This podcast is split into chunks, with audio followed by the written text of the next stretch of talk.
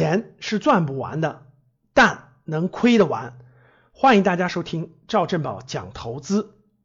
很多学员呢经常问啊，赵老师你买什么公司啊，对吧？你投资买什么公司啊？等等的，经常问啊。我们的原则是呢，我们可以讲价值投资，可以讲一些这个投资的方式方法呀，包括一些规律呀、概念可以，但是我们不涉及到个股。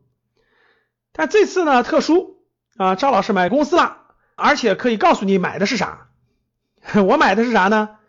美国政府前两天不是发了个新的一个新闻吗？把中国的二十八家机构单位一些公司放入了它的实体清单嘛，就跟以前的华为一样。哎，我告诉你，这二十八家里头有八家属于是中国的科技型的公司，我就买了。谁是上市公司我就买谁。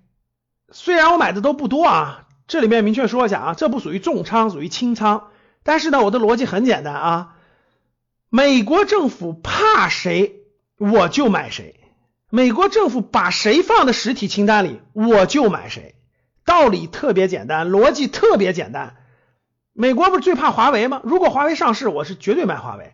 那华为没上市，那没办法，对吧？那只要是上市的，美国害怕哪家公司，我就买哪家公司，就这么简单啊！我坚信这些公司不知道是谁，未来一定会出来黑马。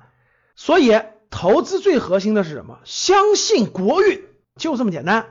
但这里面插一句啊，这些投资呢，并不属于重仓，它不属于重仓的价值投资，属于我的轻仓。所以我每个公司都买了一点儿，放着啊，我就要看能让美国害怕的这些公司，一定有它的核心之处。